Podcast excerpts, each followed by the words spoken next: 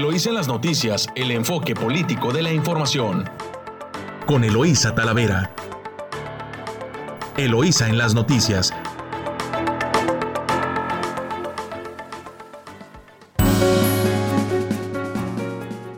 Muy buenos días. Hoy ya es viernes 23 de julio. Les saluda Eloísa Talavera aquí transmitiendo desde nuestro estudio a través de sus emisoras favorita 929 de frecuencia modulada, Amor Mío, y a través de nuestra estación hermana en San Quintín, La Chula, en el 98.3 de frecuencia modulada.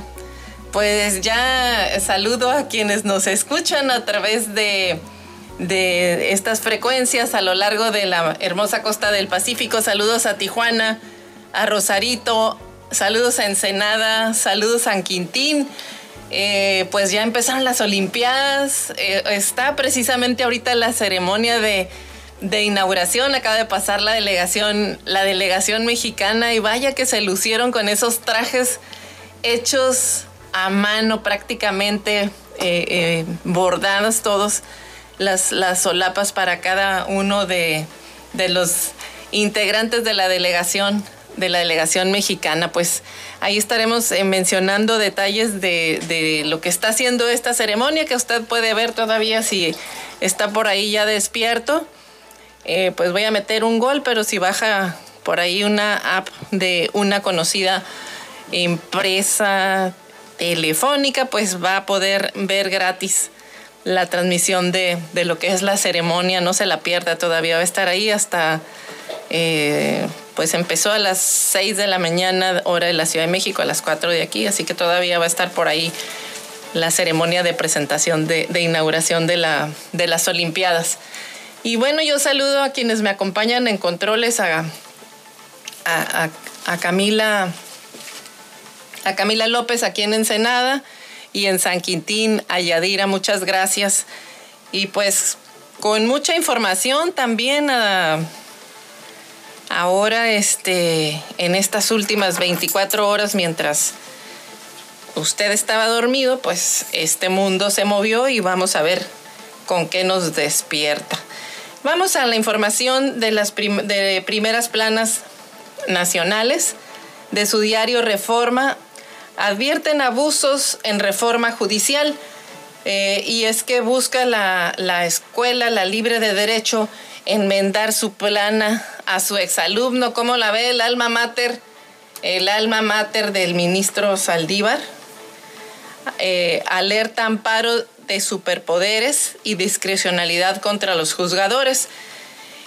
Criticada por un transitorio que amplía el mandato por dos años del ministro presidente de la Corte, Arturo Saldívar, la reforma judicial topó con otros cuestionamientos de fondo. Y es que un amparo promovido por la Escuela Libre de Derecho, Alma Mater le decía de, de Saldívar, señala que dicha reforma traería riesgos sobre la autonomía de los jueces, entre otras cosas que comentaremos más adelante. Pero pues así está, eh, esa es la primera plana, la nota de primera plana de su diario Reforma. Y de su diario El Universal, un bar, domicilio fiscal de una empresa que vendió Pegasus. Otras compañías presentaron un departamento en la colonia Nápoles y una oficina en Polanco como sus direcciones oficiales. Y 5.914 millones de pesos recibieron las empresas por contratos del gobierno anterior para brindar ese servicio de espionaje. Y en las de su diario La Jornada, riesgo brutal en el sistema eléctrico por cortes de la iniciativa privada a la red, advierte Bartlett. Y es que dice que particulares irrumpen en líneas de transmisión para meter energía que generan. Y pedirá a la CRE cancelar contratos a firmas que no acaten los lineamientos. Y pues también en la jornada viene una fotografía un, eh, del que se refiere al debut categórico del Tri en Tokio y es que la sub-23 ayer abrió la justa olímpica con una goleada 4 a 1 sobre Francia con tantos tantos como con tantos de Alexis Vega, Sebastián Córdoba, Uriel Antuna y Eduardo Aguirre. No hemos ganado nada, pero viene lo mejor, así señaló su, su director técnico Jaime Lozano. De su diario Milenio, 15 entidades listas para regresar a las aulas. Eh, López Obrador insiste en la reapertura de las escuelas porque sostiene, como UNICEF, que los niños no son focos graves de contagio. Así que, pues dos estados esperarán el semáforo verde y 15 están listas para integrarse a las aulas. Pues vamos a ver si nos deja la pandemia que no quiere retirarse. De su diario Excelsior, los partidos reciben multa histórica de 1.330 millones de pesos y Movimiento Ciudadano deberá pagar 83.4 millones. Y es que anoche los consejeros aprobaron en lo general sanciones por irregularidades en reportes de gastos y fiscalización. Eh, en primera plana de, de este diario de Excelsior, los castigos son, fíjese, escuche usted, para Morena la multa es de 377 millones de pesos, son los, algunos de los montos perfilados para sancionar a los partidos políticos. Eh, Fuerza por México, un partido nueve, un partido fugaz porque no alcanzó su registro, pero también se lleva de multa 103 millones de pesos. Redes sociales progresistas, 101 millones de pesos, el PRI 93.7 millones de pesos, el PAN 88.5 millones y el PT 86 millones. Estos son algunos de los montos para, que se perfilaron para sancionar a los partidos políticos por distintas razones que estaremos comentando más adelante.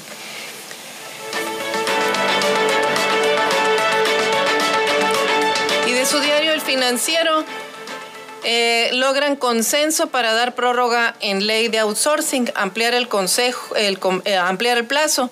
Ni el gobierno ni la IP están listos para dar entrada en vigor a esta ley. Así que las empresas pues recibieron una bocanada de oxígeno al emerger un consenso entre gobierno, legisladores y representantes del sector privado para prorrogar la puesta en vigor de la reforma en materia de subcontratación conocida como ley outsourcing.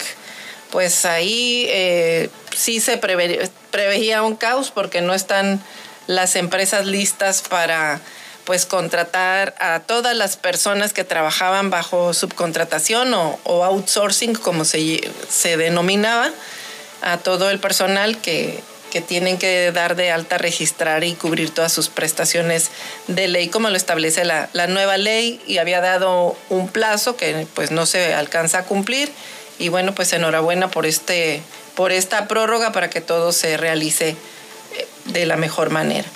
Y en su diario El Economista el sector maquilador de exportación aprieta el paso en inversiones y empresas escritas en el programa IMEX padecen deficiencias en trámites que retrasan la instalación de nuevas plantas. Esto lo eh, dice Index, que es la Asociación de las Empresas Maquiladoras. Y pues el, ritmo de la inflación no cede, también es eh, primera plana de, de El Economista. En la primera quincena del mes, el índice nacional de precios al consumidor pues registró un nivel arriba de la expectativa y aún está muy lejos eh, de lograr el objetivo del Banco de México. El índice nacional de precios al consumidor está en estuvo en abril 21, el 2 de abril de este año en 6.12 y ahorita el primero de julio pues sigue en 5.75. Pues ahí andan eh, moviéndose pero no baja. Y de su diario La Razón, por costar 300 millones de pesos, rechazan regalar a Corral escolta y gasolina por cuatro años. La petición del gobernador de Chihuahua es de casi 50% de lo recuperado de operaciones ilícitas de Duarte. Eh, esto es de su diario 24 horas. Eh, sin fármacos, también enfermos terminales. El sector salud gastaba anualmente 3.800 millones de pesos en compra de medicamentos para cuidados paliativos, cifra con la que se adquirieron 320 millones de piezas. Este año únicamente se destinan 1.260 millones de pesos. Piden los especialistas definir claramente qué personas son enfermas de dolor crónico y requieren medicamentos y cuidados paliativos. Y pues siguen creciendo los casos activos como en enero, más de 100 mil eh, los casos de contagiados en lo que va del, en lo que va del año. Estas son las notas nacionales y de su diario Índigo, eh, reporte Índigo. El actual gobierno federal y las autoridades de la Ciudad de México han decidido cambiar fechas, renombrar calles, sitios emblemáticos y retirar esculturas de la, de la capital con el objetivo de reescribir la historia desde un sentido más nacionalista que cumpla con su agenda política. Ahora la historia la utilizan como herramienta política, habríase visto. Pues así están las notas nacionales, ahora vamos eh, a revisar las primeras planas de los, de los diarios locales.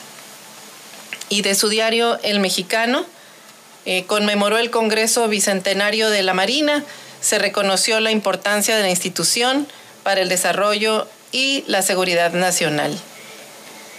Eh, el gobernador Bonilla les prometió terrenos a los invasores del Cerro de las Abejas el respeto no se exige, se gana y nosotros nos los tenemos que ganar. Y se gana con trabajo, así lo mencionó el gobernador del estado en Tijuana.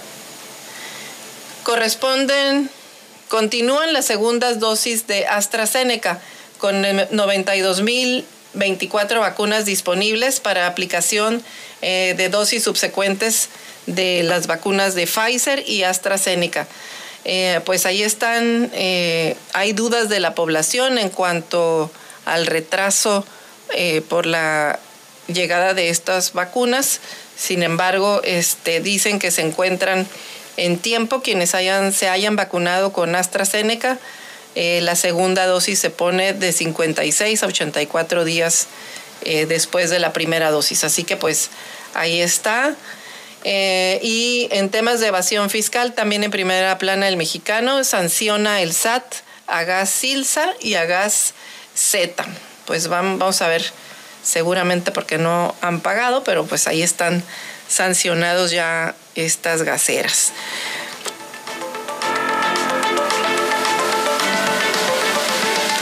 Y vamos eh, a ver este en información también de el Vigía, de su diario Vigía, eh, eh, de, ese diario de Ensenadense. Pero antes vamos a revisar el portal, uno de los, de los portales locales, nomás que aquí ya lo traigo eh, un, un poquito movido, pero Ensenada Net, también que es uno de los principales portales de Ensenada, pues eh, continúa la violencia como las principales eh, notas del portal. Localizan desafortunadamente por ahí en la salina a, una persona fallecida. Eh, en Ensenada también balacera en otra colonia, en Los Encinos. Y continúa la contaminación de las playas. cierran desde Playa Hermosa hasta el Conalep para evitar pues que las personas se bañen porque las aguas están altamente contaminadas. También de su diario Ensenada Net, pues continúan los casos en aumento del COVID. Tenemos en 426 eh, activos y 947 sospechosos eh, casos de COVID, pues no cesan. Y eh, estas son este, las, las notas principales. Vamos a a regresar. Vámonos a corte comercial. Regresamos con más información en unos minutos aquí en 929 Amor Mío, su estación favorita. Estás escuchando Eloís en las noticias. Regresamos. Estamos de regreso aquí en su emisora favorita 929, Amor Mío y La Chula en San Quintín en el 98.3 de frecuencia modulada, aquí en Eloísa en las noticias. Y revisando eh, diario El Vigía, su primera portada le mencionaba, continúa la violencia desafortunadamente en nuestro municipio y pues ahora se roba la portada eh, tres personas, tres varones eh, asesinados y una mujer herida. Desafortunadamente, eh, tres hechos violentos se registraron en la tarde del jueves en Ensenada, uno de ellos en Los Encinos, otro en Lomas de San Fernando y uno más en La Misión. Pues triste. Eh, también de primera plana auditará Coepris la planta El Gallo. La verdad viene una fotografía en la portada de, de El Vigía un de, pues es un prácticamente un fotoreportaje de cómo está la el, el, arroyo El Gallo, pues al parecer corren aguas negras en él, eh, tule crecido, llantas y basura y aguas prácticamente negras circulando por el arroyo. Y en esta nota de Gerardo Sánchez de El Vigía, pues al registrarse niveles de hasta 763 enterococos por cada 100 mil mililitros de agua, fue cerrada a los bañistas la playa con Alep y se mantiene el cierre de Playa Hermosa hasta que los niveles de contaminación que van desde los mil hasta los 5 mil enterococos fecales por cada 100 mil mililitros pues, pues bajen. Marco Aurelio Gámez Servín, quien es titular de la Comisión Estatal de Protección a Riesgos Sanitarios, la COEPRIS, informó lo anterior y señaló que ya se notificó al gobierno municipal, el cual a partir de este jueves realizó cierre precautorio de la playa Conalep. El vocero de la COEPRIS indicó que en la desembocadura del arroyo El Gallo y hasta 350 metros de distancia se han tenido mediciones de 24 mil enterococos fecales, lo que rebasa en más de 12 mil por ciento la norma sanitaria permitida para el uso recreativo de humanos, que es de hasta 200 enterococos fecales por cada 100 mililitros. Y está malo decirlo, pero prácticamente la gente, si va a la playa ahorita, pues va a estar nadando en medio de la caca, habíase visto esto. Indicó que el, el próximo sábado personal especializado de la COEPRIS estará recorriendo el arroyo El Gallo y visitará la planta de tratamiento de aguas negras de la Comisión Estatal de Servicios Públicos de Ensenada. Ahí, dijo, se inspeccionará cómo está operando la planta tratadora de aguas negras y si pudiera ser el origen de la contaminación. Puntualizó que hasta el momento ni técnica ni jurídicamente se puede señalar el presunto origen de las descargas fecales y solo hasta concluirse estas averiguaciones es que se podrían señalar las posibles fuentes de emisiones contaminantes. Y es que pues no solamente es la planta del gallo, también está la planta del naranjo que no sabemos si cumplen también con las normas porque el agua tiene que tener cierta calidad para que sean vertidas al mar y si no, pues cuál pudiera ser un origen distinto si no son eh, sobre todo por estas bacterias que son derivadas del, del organismo humano. Playa Hermosa permanece cerrada desde el pasado 13 de julio debido a los altos niveles de contaminación, pero sin embargo, a pesar de los avisos y las advertencias de las autoridades sanitarias y municipales, cientos de personas continúan nadando en esa zona. Y también eh, de su mismo diario, eh, el Vigía, pues eh, cierran la playa del Conalep también, la, playa que continúa por lo mismo, por los niveles altos de contaminación que se registraron en esa zona. El gobierno municipal amplió el cierre precautorio con fines recreativos desde Playa Hermosa hasta la playa del Conalep 1. En, en atención a, la denuncia ciudadana, mediante un recorrido realizado a la desembocadura del Gallo, pues se constató que las descargas que van hacia el mar conociéndose como aguas tratadas o residuales o residuales crudas. Durante la mañana de ayer, el personal de bomberos colocó banderas para señalizar que está cerrada la zona costera comprendida desde el Boulevard Estancia y calle Granito. El presidente municipal informó que los muestreos de ambas playas realizados por la Secretaría de Salud eh, a través de la COEPRIS arrojaron niveles muy elevados de enterococos. Recordó que el pasado martes presentó una denuncia formal ante la Procuraduría Federal de Protección al Ambiente, la Profepa, que por cierto ya van a quitar la oficina de Ensenada, para que se investigue y sancione a quien o quienes resulten responsables de tal contaminación. Exhortamos a la comunidad a que en serio el tomen en serio el cierre precautorio. No queremos que las familias se enfermen y se vean en la necesidad de visitar hospitales. Así lo está haciendo el exhorto el presidente municipal. Eh, pues usted si nos está escuchando, no vayan a la playa de, a, bañarse ahorita en esta, en esta lástima porque pues el tiempo está caliente, está en pleno verano, los días están bonitos, pero desafortunadamente pues nuestras playas están altamente contaminadas. Así que ahí está el llamado de la autoridad municipal eh, de que tenga precaución, no le busque, como dicen, tres pies al gato, tiene cuatro, y no vaya a parar al hospital por enfermedades ya sea de la piel o gastrointestinales. Y pues eh, le metamos también más presión a los hospitales que pues no han dejado de recibir pacientes todavía con COVID, así que pues a cuidarse y ayudar a la autoridad también a que pues eh, se continúe, a que se continúe em, cuidándose, cuidando, eh, estableciendo la autoridad medidas sanitarias y, los ciudadanos respetándolas. Eh, y en otra información, gana la iniciativa privada un amparo y el gobierno estatal deberá pagarles.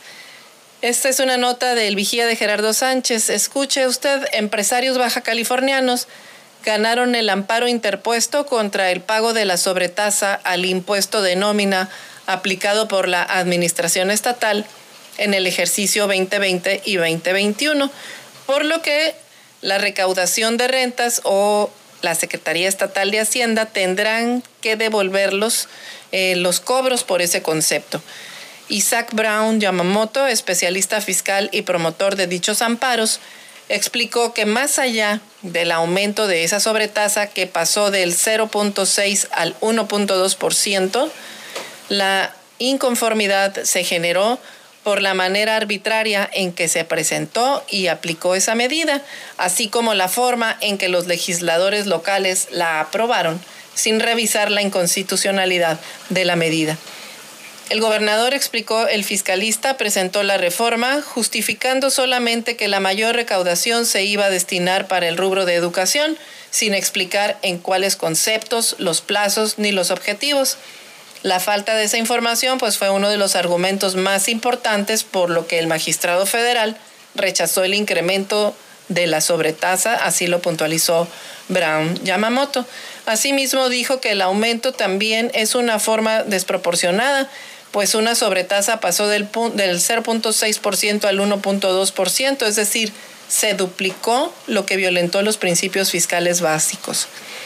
Puntualizó que la, resolución judicial solo aplicará a quienes se ampararon, pues quienes no hayan interpuesto el recurso no gozarán de los beneficios del dictamen. Esto implicará, dijo, que los amparados podrán reclamar la devolución del 1.2% de la sobretasa pagado durante los ejercicios fiscales impugnados.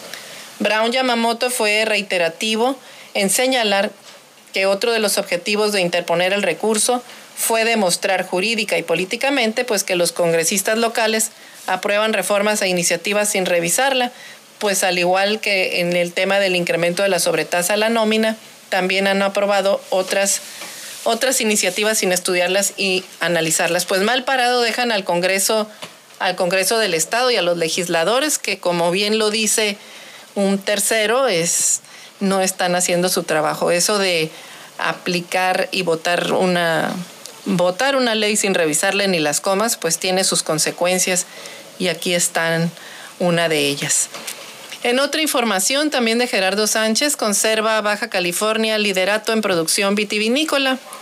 Con más de 4.000 hectáreas de uva y 80% de la producción de los vinos de mesa en México, Baja California tiene que aumentar sus superficies de vid y mantener la calidad de sus productos.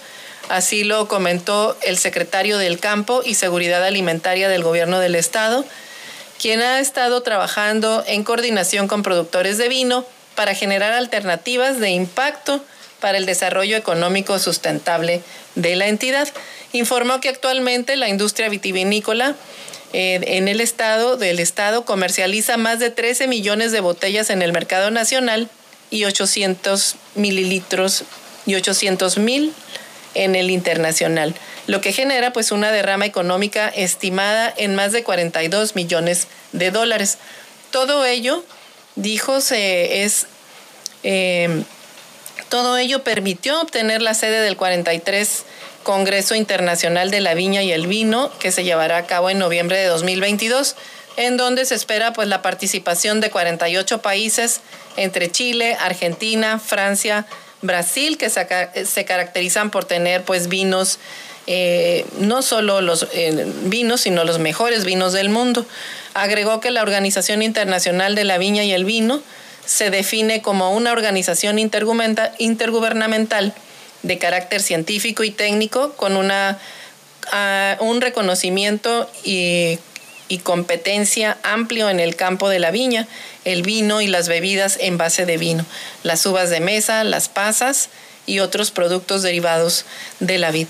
Eh, Encinas Aro, el secretario, indicó que la realización de este importante evento dará pie a que nuestros vinos continúen en el panorama mundial, promover y orientar la investigación y experimentación científica y técnica. Asimismo, permitirá formular recomendaciones y hacer seguimiento de su aplicación eh, de común acuerdo con sus miembros en temas como las condiciones de producción vitivinícola, eh, las prácticas enológicas, la definición y o la descripción de los productos, el etiquetado y las condiciones de puesta en el mercado, los métodos de análisis y de apreciación de los productos derivados de la vid. Pues ahí está eh, eh, posicionándose bien Baja California y pues va a recibir este congreso, el, este congreso de la vid en, pues lo va a en noviembre de 2000 22, pues ya están este,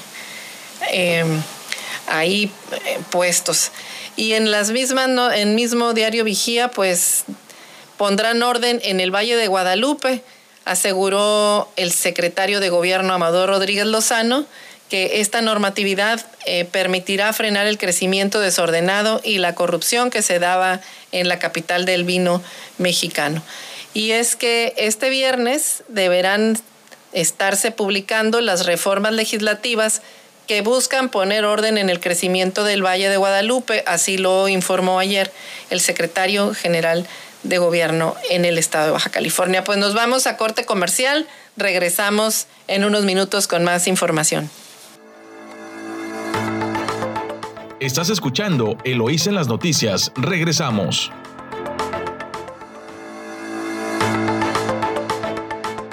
Estamos de regreso aquí en su emisora favorita 929 Amor Mío y en La Chula, en San Quintín, en el 98.3 de frecuencia modulada. Continuamos con la información. En este tema de el secretario general de gobierno aseguró que la normatividad eh, que están eh, por aprobar para el Valle de Guadalupe eh, permitirá frenar el crecimiento desordenado y la corrupción que se daba en el valle antes de en el Valle de Guadalupe. Recalcó que la nueva legislación permitirá cambios trascendentales en la zona eh, como una moratoria en los permisos para quienes quieran construir nuevos fraccionamientos, así como la instalación de bares, cantinas, restaurantes y demás. El crecimiento y desarrollo del Valle de Guadalupe será una realidad ahora en el Estado y contará con nuevos instrumentos legales. Se perseguirá también de oficio aquel fraccionador que construya sin tener permisos necesarios y también se podrá castigar con mayor rigor aquellas irregularidades y corruptelas que se dan en el uso de suelo sin la, en la autorización de edificar, en el otorgamiento de permisos de licor, etcétera. Pues ahí está, esperemos que sí haya orden en el Valle de Guadalupe para preservar este valle porque hemos visto pues otros eh, otros destinos de valles también vitivinícolas en el país pues que simple y sencillamente han desaparecido como es el caso de Aguascalientes y pues también en Querétaro. Así que pues es una buena, es una buena noticia que pues que estén poniendo orden en el valle, en el valle de, de Guadalupe. Y continuando con otro valle, pero es el valle de San Quintín, pues tristemente localizan a dos, dos cadáveres en las delegaciones del valle, en la delegación del Rosario y otro en la colonia Benito García en San Quintín. Eh, desafortunadamente, pues ambos en caminos vecinales. Pues sigue, continúa la violencia en el ahora nuevo municipio de San Quintín. También se roba la primera plana de El Valle. Y llevan más también en más información de San Quintín, llevan más de dos meses sin funcionar los camiones de la basura. En San Quintín, más de dos meses fuera de servicio los camiones recolectores de basura mientras el personal de servicios públicos municipales pues realiza su trabajo sin las mínimas medidas de seguridad contra el COVID-19. Esta es información eh, obtenida por el Valle y señalan pues que todo el personal que labora en esta dependencia tiene que comprar sus herramientas de trabajo, ya que el Consejo Municipal Fundacional pues no les brinda ningún tipo de ayuda. Además se habilitaron camiones de volteo, o dompes, como les dicen comúnmente, para realizar el trabajo de recolección en las distintas zonas, a pesar de que pues dichas unidades modificadas no son seguras para los trabajadores. Y hasta el cierre de esta edición, el Consejo Municipal Fundacional pues no había informado acerca de cuándo pretenden arreglar los camiones recolectores y brindarles herramientas de protección a los trabajadores. Los más afectados, pues obviamente, además de los trabajadores, pues son los residentes quienes en muchas ocasiones tienen que hacer quemas controladas de basura para así evitar la acumulación de residuos al exterior de sus domicilios. Pues ahorita eso pues no son prácticas recomendables precisamente porque es verano, porque están los pastizales altos y porque están en riesgo los, los incendios forestales, pero pues ahí está eh, como los ciudadanos han estado resolviendo el problema de recolección de basura. Y luego también esto da pie a que haya personas también que aprovechando la situación pues ven como negocio el recoger ellos la basura y cobrar por el servicio. El problema es que luego no depositan los residuos en, o los confinan en confinamientos que la autoridad haya aprobados, sino que empiezan a generarse también pues tiraderos de basura en, distintos lugares baldíos. Así que pues eh, querían ser municipio y pues la autoridad es la responsable de proteger a los trabajadores y brindarle el servicio a la comunidad. En más información de San Quintín, pues solamente eh, es información de ya de de sus equipos de fútbol que continúan invictos.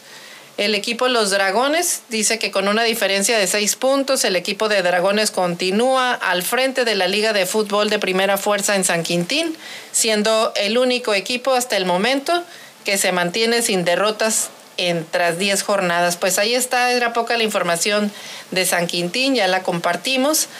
Eh, ahí está, desafortunadamente, pues fueron las notas de la violencia las que nos están ganando, pero esperemos que haya pues mejores eh, cumplimiento de la autoridad también, porque esto solo es el reflejo de lo que comentamos en días pasados, de ser Tijuana el puntero y cuatro municipios de seis que tiene nuestro estado, cuatro dentro de los 50 más violentos del país.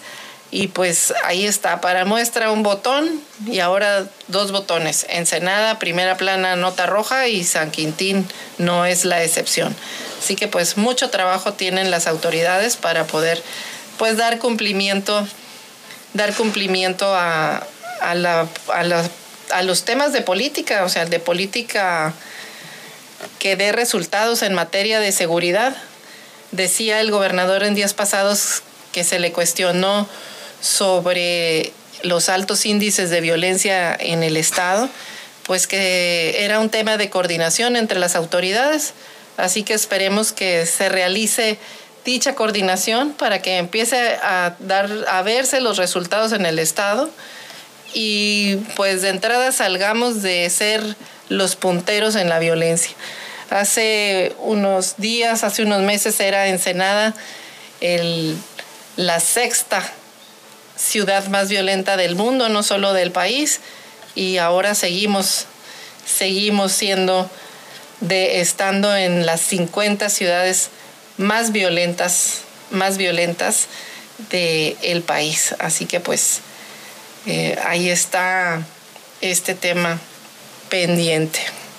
Y bueno, pues eh, cuestionan en San Diego también eh, seguir el cierre de, la frontera. El alcalde, el alcalde Todd Gloria dijo que la medida es decepcionante para la economía de las ciudades que dependen de los viajes transfronterizos. Y es que es un cierre también desigual, le debo decirlo. Ellos sí pueden venir a México, pero nosotros no podemos eh, cruzar a Estados Unidos. El cierre fronterizo que estaba previsto para eh, eh, abrirse el 21 de julio, pues va a continuar un mes más. El alcalde de San Diego, California, afirmó que la decisión del gobierno de Estados Unidos de mantener la restricción le resulta decepcionante para la economía de las ciudades que dependen de los viajes transfronterizos. En Twitter, dijo que la economía de los ciudadanos de San Diego pues no se recuperará hasta que los puertos de entrada en la frontera vuelvan a abrirse por completo. Así que pues ahí está eh, todo el mundo haciendo lo necesario eh, para abrir la frontera. Sin embargo, los, los contagios continúan y sería peor abrirla ahorita. Así que se van a esperar un mes más. Eh, para nosotros en, las zonas fronterizas, pues ha motivado el desarrollo de comercio local que antes quizás sin la pandemia a lo mejor hubiesen tardado mucho más en desarrollar la creatividad y también de promover el consumo local, de también de hacer más conciencia y de consumir local y sobre todo muchos productos que se elaboran de este lado, no necesariamente con insumos del mercado del mercado vecino. Pero bueno, pues eh, también entendemos que hay parte de la industria también de exportación que está pues también sufriendo porque, porque ellos necesitan componentes y también que se tome el, el consumo. Por ejemplo, los autos, es el, toda la industria automotriz, pues depende también de que las fronteras estén abiertas en su totalidad. Y eh, sube el, en 117% la llegada de migrantes también, mientras aumentan la saturación y las enfermedades en Tijuana, pues ordenan desalojar un refugio en Reynosa también. Este es un tema de toda la frontera.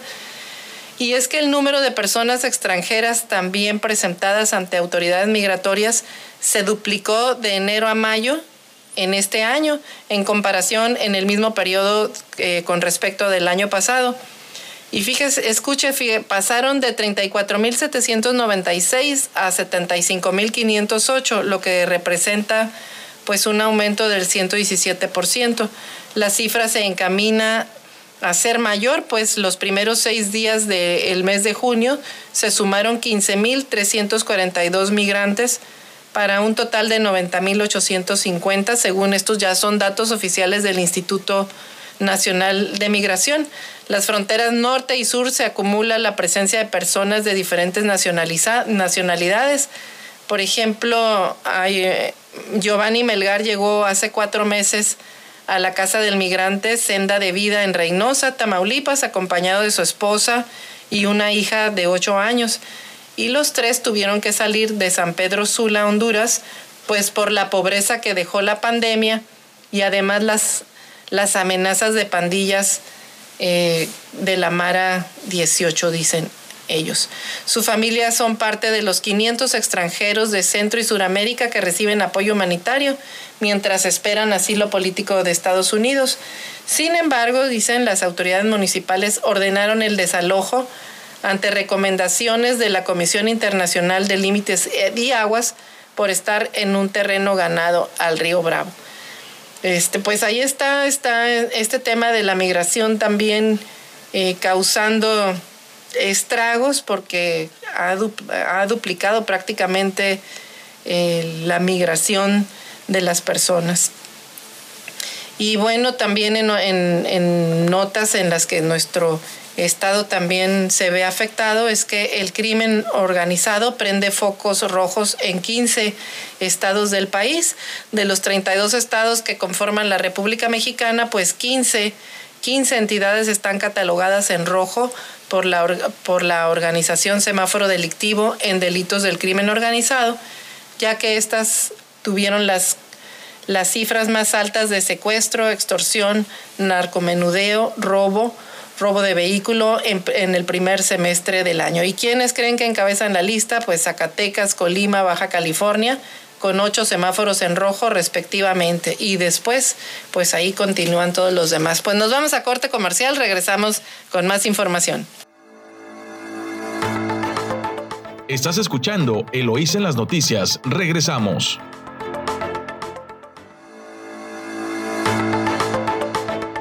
Estamos de regreso aquí en su emisora favorita 92.9 Amor Mío y en el 98.3 en San Quintín, en La Chula. Eh, continuamos con información nacional. Eh, advierte, advierten abusos en reforma judicial. Eh, fíjese que ya ve que están este, promoviendo pues una reforma judicial nueva y bueno, esta pues generó una ola de críticas por un transitorio que amplía el mandato por dos años del ministro presidente de la Corte, Arturo Saldívar. La reforma judicial pues se topó con otros cuestionamientos de fondo. La polémica la desató ese transitorio. Un amparo promovido por la Escuela Libre de Derecho, esta es una es la nota que eh, de las de 8 de el diario Reforma. Menciona que un amparo promovido por la Escuela Libre de Derecho, el alma mater de Saldívar, señala que dicha reforma traería riesgos sobre la autonomía de los jueces. Conforme la demanda de amparo, los cambios legales aprobados por el Congreso pues tienen criterios vagos y ambiguos, discrecionales y que atentan con la independencia de los jueces. En su solicitud para invalidar las leyes publicadas el pasado 7 de junio, las cuales buscan reglamentar la, forma, la reforma constitucional del 11 de marzo, la Libre de Derecho afirma, por ejemplo, que los criterios para cambiar de adscripción a jueces y magistrados pueden ser utilizados para influir a jueces desde el Consejo de la Judicatura. Esta herramienta es de las más favorecidas por el ministro Saldívar durante su gestión para atacar presuntos casos de nepotismo y corrupción. Los criterios utilizados por este artículo son vagos, ambiguos y otorgan una absoluta discrecionalidad al Consejo de la Judicatura para llevar a cabo cambios de adscripción sin ninguna garantía ni de independencia, así lo afirmó el rector Ricardo Silva Díaz. La demanda también sostiene que son inconstitucionales la creación de una unidad de investigación del Consejo y de comités de investigación para casos graves, así como la facultad de suspender, readscribir o suspender a jueces y magistrados para ser investigados incluso por faltas no graves. Son facultades desproporcionadas que no solo inciden en el libre ejercicio de la función judicial, sino que además inhiben la debida impartición de justicia conforme a la independencia judicial que debe de regir. Así lo afirman en la demanda. El expediente de la institución académica eh, a la que de la que Saldívar es egresado impugnó más de 50 porciones normativas de la reforma del Poder Judicial impulsada por el ministro presidente. Así que, pues, en resumen, poder y control es lo que está advirtiendo la Escuela Libre de Derecho eh, que pone en entredicho los excesos y la discrecionalidad de la reforma judicial. Uno dice que tiene criterios vagos, discrecionales para cambiar de adscripción a jueces para combatir la corrupción, entre comillado. Dos, la facultad desproporcionada para readscripción, suspensión y destitución de los jueces y magistrados. E ignora ignorar el principio aleatorio al asignar expedientes de violaciones a derechos humanos. Pues ahí están eh, el amparo que interpuso la libre de derecho y la crítica que hace pues a su exalumno, el ministro Saldívar. Pues a ver, eh, este, ¿qué nos, qué, cómo se resuelve este tema con esta iniciativa que presentaron y aprobaron el pasado 7 de junio en la Cámara de Diputados. Y también de su diario, de su diario eh, Reforma, pues apuntan mandatarios, eh, apuran los mandatarios vacuna para los jóvenes y los burócratas levantan la mano. La Federación de Sindicatos de Trabajadores al Servicio del Estado, la FEDSE, condicionó el regreso a las oficinas el primero de agosto a que sean vacunados todos los burócratas. Quieren que se apliquen las pruebas de detección eh, de COVID, que se distribuya material preventivo y se saniticen los lugares de trabajo. Pues resulta preocupante que el nivel de contagios que se viene incrementando con la llamada tercera ola eh, y particularmente con la cepa delta, así lo afirmó el líder del sindicato. Pues no está tan descabellada su, petición porque pues también la autoridad debe de, brindar condiciones de trabajo, así como las empresas deben de tener condiciones de sanitarias de trabajo para que sus trabajadores estén seguros y los usuarios de los servicios también, pues el gobierno también debe de cumplir eh, con, esa, con esa situación y sin dosis, niños a clases. El presidente Andrés Manuel López Obrador también reiteró ayer su postura de regresar a clases presenciales en agosto, pese a que los menores pues no están vacunados. Así aseguró que no hay riesgos mayores de COVID-19 para niños y adolescentes. Pues eso dice el presidente, sin embargo, pues lo que hemos estado viendo en otros países es que sí, el, COVID sí está atacando a los jóvenes, quizás tengan eh, más posibilidades de salir adelante por el hecho eh, de que no tienen otro lidiar con otro tipo de enfermedades crónico-degenerativas, pero no quiere decir que no se enfermen ni contagien. Y en, más información, fíjese, eh, hilan nueve quincenas con inflación desbordada. Los analistas prevén un próximo incremento estimado por el Banco Central en la tasa de interés ahorita está en 4.5% y el interés lo quieren llevar hasta el, estiman que el, la tasa de interés esté al 5% y pues lo que frenaría la recuperación. La inflación es la, primera de la, en la primera quincena de julio fue de 5.75% y con esta ya son nueve periodos en los que el incremento generalizado de precios supera el objetivo del Banco de México. Este solo dato alimenta la expectativa de los economistas, pues del que el Banco Central aumente la tasa de interés objetivo para neutralizar el encarecimiento de los precios. Pues hoy el INEGI informó que la inflación fue eh, en la primera quincena de julio de 37%, cifra superior al 0.27% informado por los analistas, con lo que la inflación a tasa anual se colocó en 5.75%, superior al 5.65% esperado por el mercado. Eh, pues ahí están eh, este tema causando pues mucho ruido en la economía. Y mire, escuche usted el COVID con mayor mortalidad entre niños mexicanos por ese tema que le mencionaba de que quieren que los niños regresen a clase sin vacuna pues muchos de los síntomas y afectaciones de la enfermedad son iguales a los observados en otros países, pero con diferencias muy importantes. Este es un reporte oficial eh, de eje central. Eh, menciona que si bien niños y adolescentes se ven afectados por la infección de COVID, en mucha menor medida que los adultos, Esto no quiere decir que no puedan padecer la forma grave de la enfermedad e incluso morir. El estudio reciente que fue publicado por el Instituto Nacional de Pediatría encontró que en general la enfermedad en los pacientes menores de 18 años en México pues tiene manifestaciones similares a las que se han observado en otros países. Sin embargo, hay algunas diferencias. Lamentablemente, pues una de ellas es que en México hay mayor mortalidad.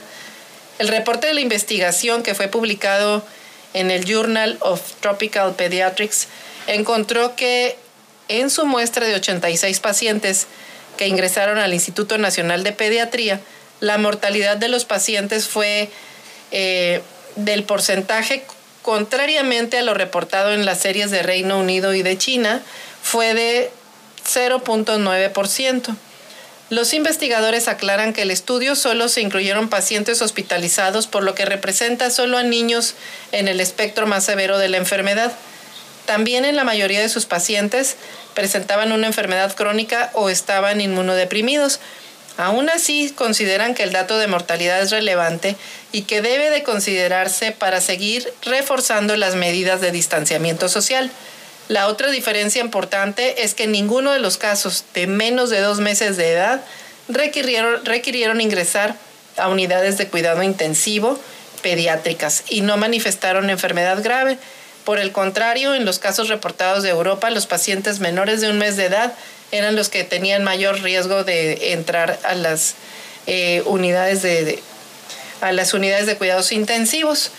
Entonces, pues la mayoría de los casos del territorio nacional ocurrieron en el grupo de edad de mayores de 12 años.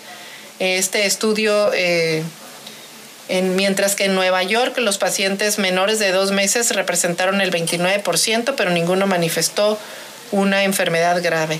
Pues ahí está, eh, reiteran los autores de esta investigación, pues reforzar los cuidados niños de niños y niñas y sobre todo mantener las medidas de, sana distancia. Este, pues ahí no cesa la pandemia, por más que todo se quiere normalizar ya, pues solamente bajo la nueva, bajo la nueva normalidad, porque pues no, bajo la nueva normalidad porque no hay otra manera. Esta pandemia no cesa. Así que ahí está. Los niños sí se enferman y pues sí las autoridades van a tener que poner pues ojo en esta situación eh, porque no está tan fácil como luego dicen. Y en esta nota de, El Universal también, fíjese que este tema de del espionaje, pues dice el Universal que un bar como domicilio fiscal de una de las empresas que vendió Pegasus. Otras compañías presentaron un departamento, una dirección en un departamento en una colonia y una oficina también en Polanco como direcciones oficiales. Y es que un local que hoy funciona como restaurante bar en Lomas de Chapultepec, un departamento en la colonia Nápoles y una oficina en Polanco, que está vacía desde hace más de dos años, fueron los domicilios fiscales de las empresas vinculadas con la compra y operación del software Pegasus con el que el gobierno del presidente Peña Nieto espió a opositores, a empresarios, artistas y periodistas. En los últimos contratos que localizó este diario El Universal, en la plataforma de Compranet, pues se obtuvieron direcciones fiscales de cuatro de las ocho empresas fachada que utilizó la unidad de inteligencia financiera eh, y que participaron en la compra del programa espía de, de ese sexenio anterior. Recibieron contratos por 5.914 millones de pesos. Constructoras del centro y del Bajío y coordinadora de imagen y servicios estratégicos, entre otras tantas. Pues aquí, como la ve, el gobierno de Peña espió a opositores, empresarios, artistas y periodistas con Pegasus. ¿Qué hizo con la información? ¿A petición de qué? ¿En qué quedó? ¿Dónde está? Pues lo que solo hay ahorita es zozobra de quienes hoy confirman que fueron espiados y que no saben qué pasó incluso con sus datos y conversaciones personales o si cosas que le sucedieron fueron precisamente derivados de este espionaje. Nos vamos a corte comercial, regresamos con más información. Estás escuchando Eloís en las noticias, regresamos.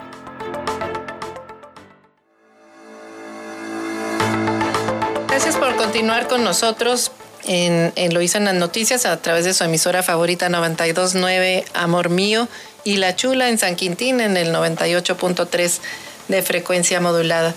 Pues vamos a, ver, eh, le, recomendamos que siga en vivo si puede este, o vea la, la grabación de la ceremonia de inauguración de los Juegos Olímpicos. Eh, este que se está llevando a cabo desde hoy muy temprano. Eh, y bueno, pues la espera de estos Juegos terminó después de cinco años. Pues eh, hoy la ceremonia de, de, los Juegos Olímpicos finalmente se llegó a la ceremonia de los Juegos Olímpicos, pues Tokio 2020, aunque son en 2021. Y esta Olimpiada que tuvo que nadar contra corriente, pues debido por la pandemia del COVID, casi pues hizo que se aplazara un año, la, no hubo Olimpiadas en 2021 y esta pues es la emisión 2020 de las Olimpiadas en 2021. Y pese pues a las adversidades, Japón pudo sacar adelante esta justa veraniega que comenzó a tener actividades a partir del miércoles 21 de julio con el softball y el fútbol eh, femenil. Y es que hubo manifestaciones eh, muy fuertes hasta en, sobre todo en Tokio, de que los nipones no querían eh, que se realizaran las, las Olimpiadas por los fuertes contagios y que ahorita continúan también. De hecho, no se sabe si estas, estas Olimpiadas se van a, recordar como las Olimpiadas silenciosas porque no hay audiencia en muchos de los lugares donde se están y se van a desarrollar las competencias. Eh, no, no van a poder estar en lugares cerrados por la pandemia y el temor de que sea eh, un, foco de contaminación global también eh, las Olimpiadas. Pero pese a todo eso, pues ahí están, ya arrancaron y aunque esta mañana, que es de noche en Tokio, pues el, nuevo Estadio Nacional, también conocido como Estadio Olímpico de Tokio, no lucirá con público, no había público en las gradas, precisamente por lo que estaba mencionando, por las restricciones que tiene Japón de pues de no, aceptar público. Y bueno, pues eh, eh, ahí este, han hecho de todo para sorprender a quienes están viendo las Olimpiadas a través de la televisión. Y bueno, pues ahí cada uno de los deportistas buscarán la gloria olímpica con sus respectivas disciplinas. Hasta el momento, pues eh, lo que alcanzamos a ver fue muchos de los detalles de la ceremonia de apertura de los juegos, pues ahí eh, tengo, bueno, pendiente de verlos porque pues muchos estuvieron desarrollando en este momento que estábamos platicando con usted. Pero pues sin, sin lugar a dudas estos japoneses pues sí están sorprendiendo, sí están sorprendiendo al mundo con el orden y con la innovación y con la inauguración eh, de, las Olimpiadas. Y pues vamos a seguir aquí. Este, también dieron un mensaje de paz y de solidaridad. Eh, este, de todos, ese fue el mensaje de la, de la Olimpiada, pues a pesar, a pesar de las de las complicaciones, como le, le, comentaba, en estos Juegos Olímpicos. Pero pues es un evento, Tokio 2020 se considera un evento también pues que le da esperanza, esperanza al mundo a pesar de la pandemia. Ahí están, eh, este, celebrando la, la inauguración de las Olimpiadas. Así que pues a darle seguimiento a nosotros los mexicanos, pues muy contentos con la apertura de, de, de la selección de fútbol que goleó 4 a 1 a Francia, así que pues vamos a estarle dando seguimientos a todos los, los jugadores eh, mexicanos. Nosotros en Baja California pues tenemos ahí eh, jugadores también eh, seleccionados baja californianos que están compitiendo, participando en la, en la elección que los, que los vimos ahora en, en la inauguración, cuando se presentó la delegación mexicana en la ceremonia de inauguración de los Juegos Olímpicos. Así que pues eh, enhorabuena por ellos. Eh, tenemos avances, por ejemplo, está Luis Álvarez que avanza a la siguiente ronda eh, con tiro de arco. él, Luis Álvarez consiguió avanzar a la siguiente ronda con tiro de arco individual, varonil y con equipos mixtos en los Juegos Olímpicos de Tokio 20. Él finalizó en el lugar 19 con 662 puntos del clasificatorio.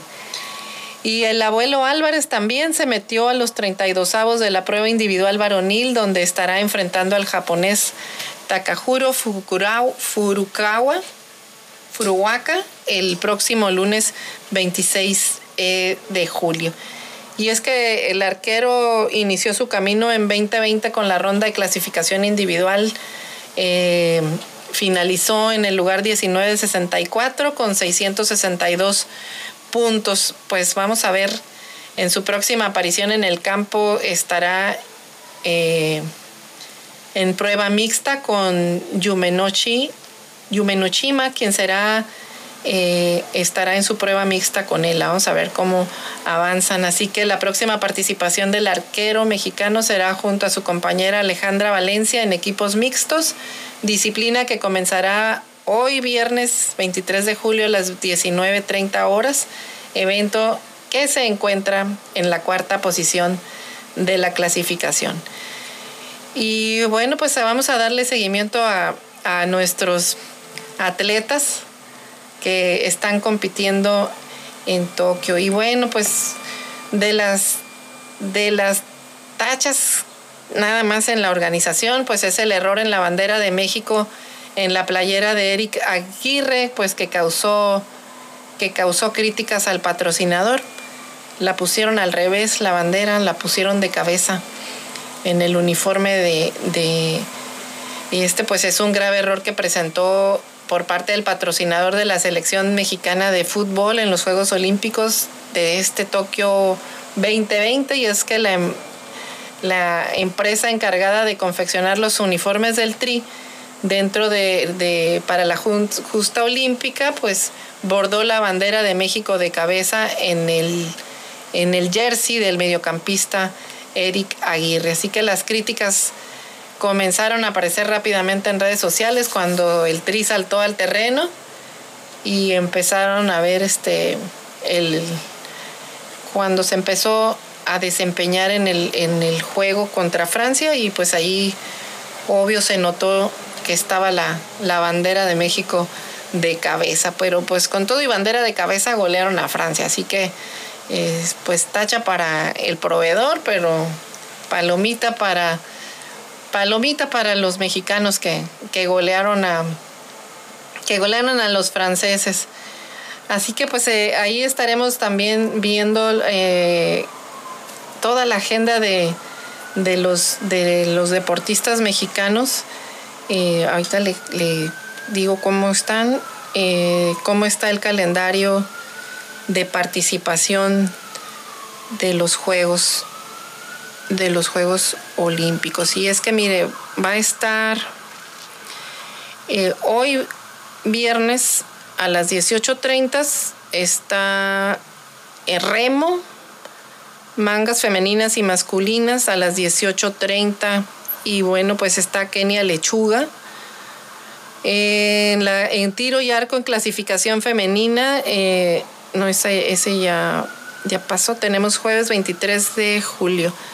Está en remo, en esquí femenino, eh, a las 8.30 y a las 8.50 horas.